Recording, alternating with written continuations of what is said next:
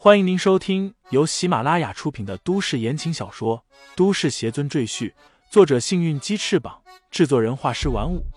感兴趣的朋友，请看主页，点亮我的关注，点亮你的夜空。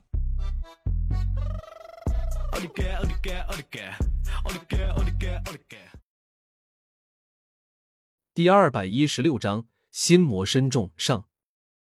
我们往后面跑，说不定还有希望。血绒花当机立断，掉头向后跑。李承前和王源也跟在后面，可三人刚跑出几步又停下来，因为后面也出现了一张激光渔网。现在真的是腹背受敌，无处可逃了。这次死定了。王源哀叹一声，连李承前的飞剑也不能破解眼前的困局，他感觉这次生还的希望非常渺茫。血绒花死死的咬着牙，准备迎接死亡的降临。虽然他不咬牙，也是一样的模样。李承前恢复了神色，他抬头看向顶棚，手掐剑诀，顿时飞剑升起，将顶棚切割起来。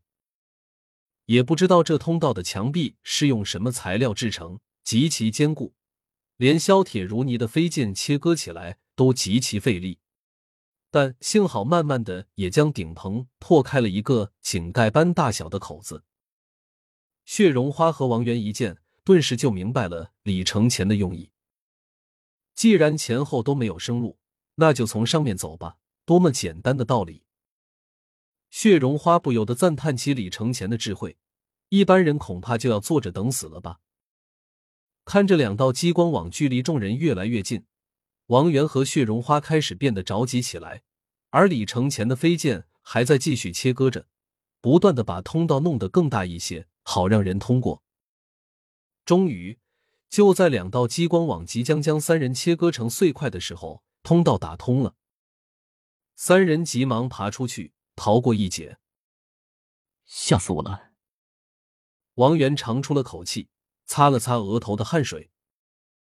血绒花则向李承前点点头，道：“你很聪明，竟然想到这个办法。”李承前淡然一笑，在他经历的那些年里，比刚才情况还要凶险的数不胜数。今天的这种其实算是轻松的。三人打量四周的情况，只见这里是一处仓库，仓库的空间极大，四周全是各式各样的集装箱。血绒花道。暗影门每年都会从世界各地的赞助者手里获得大量的物资、食物用品、武器等等，应有尽有。暗影门会帮助这些赞助者解决各种难题，他们之间是合作关系。王源看看四周，惊讶的说道：“我看这里至少有上千个集装箱，这得有多少物资啊？”血绒花道：“这些物资还不算什么，暗影门的资金更多。不夸张的说。”他一年的资金流水要比一个小国税收还要多。李承前冷冷的扫了一眼四周，沉声道：“像暗影门这种组织，绝对不能留在世上。我上次没有完全毁掉它，这次我一定要做到。”三人正说这话，便听仓库深处突然传来一阵急促的脚步声，似乎有一大批人向这里围拢过来。是守卫。血绒花从腰间抽出两把手枪，沉声道：“你们记住，不管你们看见什么样的人，只要他是暗影门的一员，就不要手软，杀了他。”王源有些疑惑，但也没有多问。他认为血绒花这么说，多半是因为暗影门的守卫很疯狂，不怕死。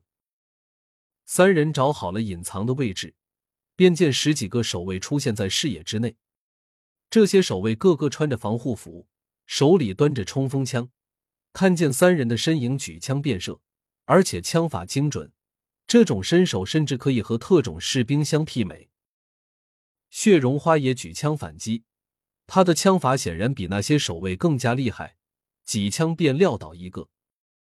王源也用枪射击，但打了几枪便把手枪丢掉，改用李承前传授给他的弹指神通。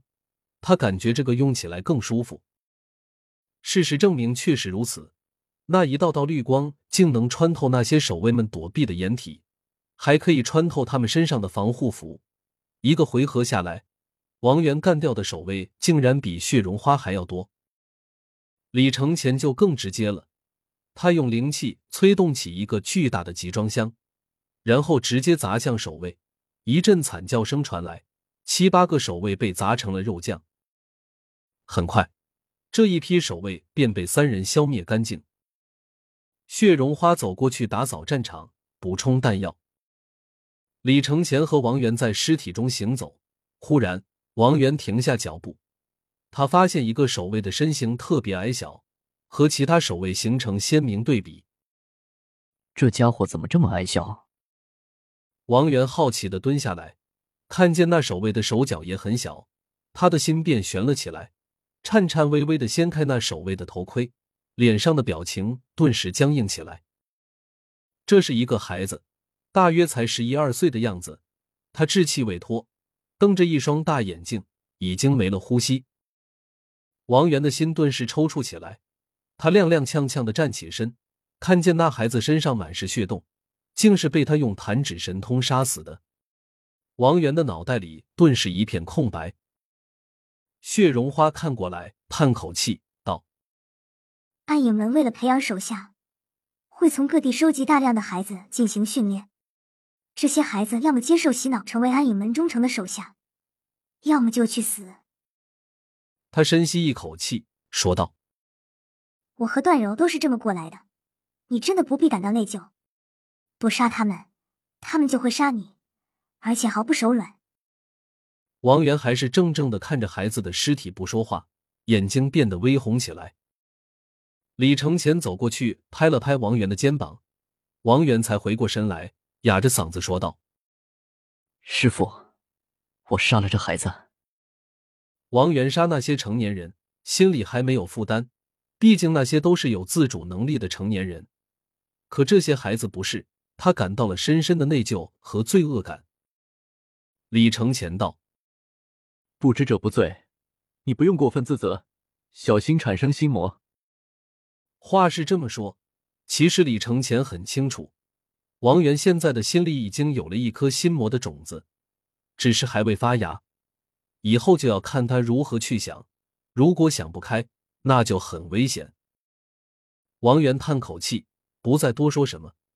但眼里却闪过一丝阴冷，他现在恨不得立即摧毁这个害人的暗影门。三人从仓库的出口走出来，迎面便是一个一片极大的广场，目测要有一个足球场大小。在火山深处竟然会修建一个如此巨大的建筑，这个暗影门的实力真的是非比寻常。李承前问血绒花道：“你说的监狱到底在什么地方？快带我们去。”他现在很担心段柔和婵儿等人的安危。血绒花道：“出了这片演武场，就不远了。”他看向四周，似乎陷入了回忆，低声道：“我小时候和段柔在这里一起接受过训练。时光飞逝啊，转眼我们都成年了。”听众朋友们，本集已播讲完毕，欢迎订阅专辑。投喂月票支持我，你的微醺夜晚有我的下集陪伴。